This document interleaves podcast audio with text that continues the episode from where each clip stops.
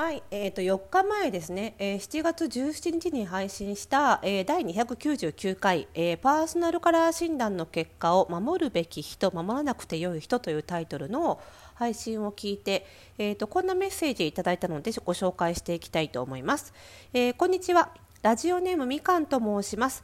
パーソナルカラー診断を受けてみたいなと思っています。ですが私は地方在住なのであまりパーソナルカラー診断を受けられるところがありません。あっても予約が数ヶ月先まで埋まっていたり実績が少なくて少し不安だったりします。なのでオンラインでできれば FPSS の卒業生の方の診断を受けてみたいと思っているのですがどうやって診断をしてくれる方を探して誰を選べばいいのか分かりません。ツイッターやネットで FPSS 卒業生のアカウントやホームページを見たりはしました。でもたくさんの方がいらっしゃって誰が自分に合っているのか分かりません、えー、卒業生の方が現在行っている診断を一覧で見られるサイトなどあるのかなと思って質問を送らせていただきました。ご回答いただければ幸いです。ということでありがとうございます。みかんさん素晴らしいご質問嬉しいご質問ありがとうございます。今日はねちょっとこの回答にご質問あのこの回答あ 逆なしたこの回答にご質問しつつって言いそうになっちゃった。逆ですね、えーと、このご質問に回答しつつまたねちょっと追加で、えーと、パーソナルカラー診断受けるときにこんなことを意識するといいよみたいなこともお話ししていけたらと思っております。それではスタートです。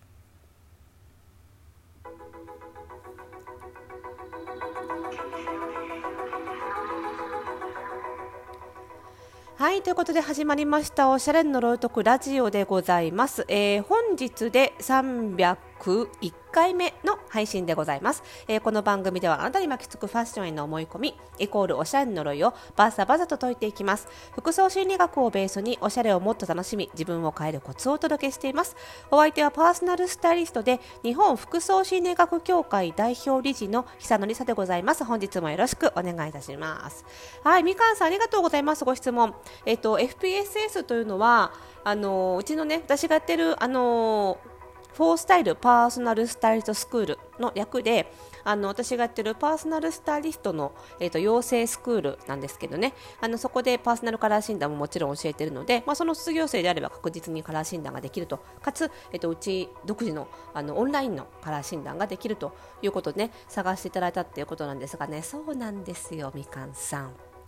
まあ、今ちょっと課題でねあの FPSS のあのスクールの方の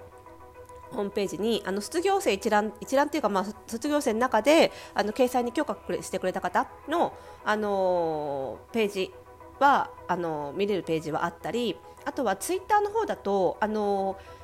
FPSS のウェブサイトのどこだっけなブログのページにも一応貼ってあるんですけどあのツイッターの方でもねあの卒業生のリストっていうのを作ってまして、まあ、そこでねあのツイッターやってる卒業生については見られるようにはなっているんですけれども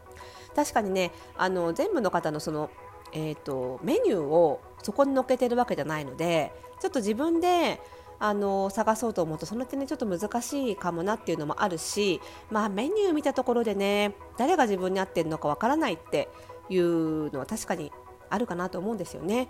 であの、まあ、地方在住ってことでなかなかねカラー診断あの東京とかね大阪とかねある程度大都市圏だと結構あの迷っちゃうぐらいあの診断してくれるサロンとか人とかいるんですけどなかなかねそれ以外のところだとちょっと難しかったりあんまり選択肢ないですよね。あのつい最近ね私のあのカラー診断というか、まあ、トータル診断ですけどね受けてくれたお客さんもやっぱり地方在住であの通える範囲で探したら結局やっぱり実績が少ない人しかいなくてまあしょうがないと思って受けたけどやっぱり結果間違ってたってこともあったのでね。あの本当にあのその辺はあのうちだったらオンラインで診断できるのでね。あの自分のお住まいのエリアに近いかどうか関係なく受けられるので、まあ、そっちをぜひ選んでいただきたいなと思うんですけども。で、えーと、じゃあどうしたらいいかってことなんですけど現状ちょっとあの卒業生のメニュー一覧みたいなのがないので、えーと、メールください。いや本当にあのうちの FPSS のあのウェブサイトの問い合わせフォームからあのみかんです、この間の件でって あのフォームから送っていただければあのいくつか質問させていただけるとあのみかんさんが知りたいことカラー診断を通じて実現したいことが分かればあのそれに合った卒業生あのおすすめできますので全然あの遠慮なくあの問い合わせください。あのそれが申し申し込みにも特にならないのであの返信とともにあのなんだ、えーと、料金とかも合わせてご連絡するのであの、ね、それを見てまた考えていただければと思いますので全然あの FPSS のウェブサイトのフォームからぜひぜひあの送ってください。誰がいいか分かりません。教えてくださいっていう感じでね送っていただければと思いますのであのラジオ聞いてる方もあの私の教え子卒業生ねのたちのあの誰かのサービス受けたくてでも誰がいいか分かんなくてっていう場合はどんどんあの FPSS のウェブサイトの問い合わせフォームからぜひあの送っていただければと思います。あそうだね。だから問い合わせフォームにあの問い合わせメニューにそれを載っけることはできるからちょっとそれはあのできるだけ早めにあのウェブサイトねちょっとしゅあの修理修理っていうのこういうの、はい、改善しようかなと思います。卒業生のね一覧ページにねメニューをね載せるっていうのは結構難しくってやっぱりねあのうちの卒業生いろいろチャレンジングな人が多いので結構ちょこちょこねメニューをあのカスタマイズしたりとか変えたりとかしてるのでねあんまりそのタイミングが合わなくてねあの古い情報を載っけちゃったりするとちょっとまずいなっていうのもあってあのメニューっていう細かい情報までは載せきれてないのでねあのぜひぜひ問い合わせていただければと思います。はいでねあのまあ、パーソナルカラー診断ねやっぱり受けるときにあの皆さん気になるところをねあのみかんさんおっしゃる通り、まあ、とにかくその予約が数ヶ月先まで待ってるってなっちゃうとねあの、まあ、人気なのかもしれないけど、まあ、予約待ってるからいいってもんでも正直ないんですけどね。小声で言っちゃったけど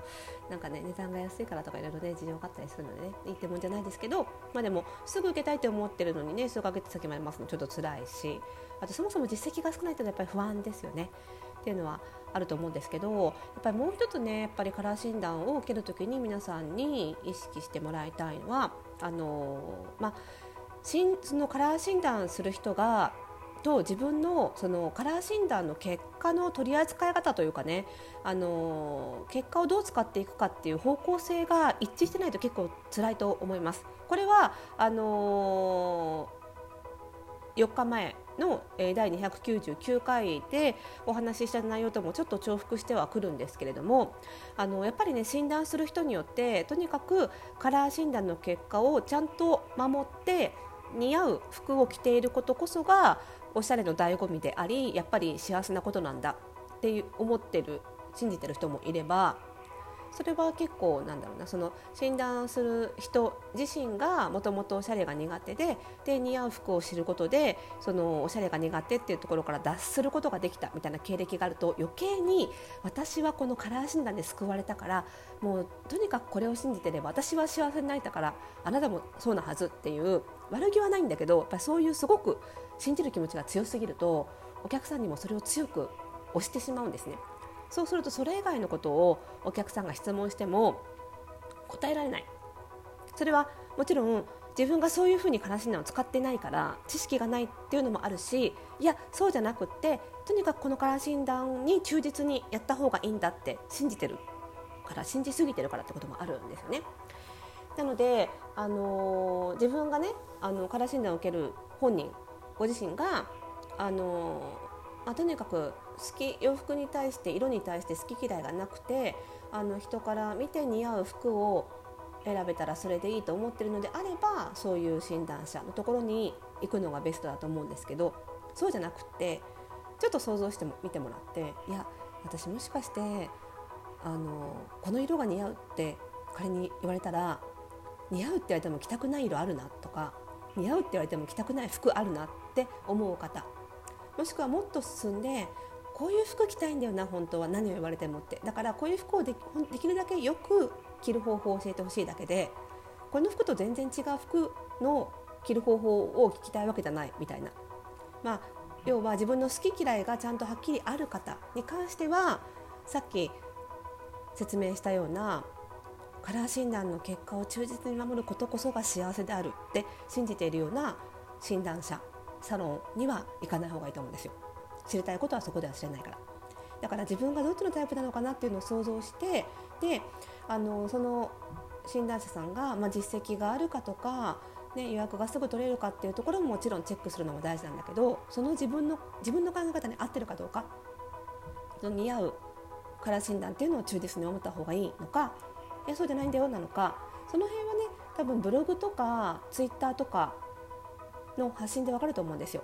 結構ツイッターでいいねがつきやすかったり拡散リツイートされやすい人って結構やっぱりパーソナルカラーの理論を忠実にやろうっていう人なんでかというとやっぱりパーソナルカラー診断忠実にやろうとする人ってその情報をすごいな流すじゃないですか。ね、黄色はこの黄色を間違っててこの黄色は合ってるとかそれに結構すがっちゃう人が多いので、まあ、リツイートいいねされやすいんですけど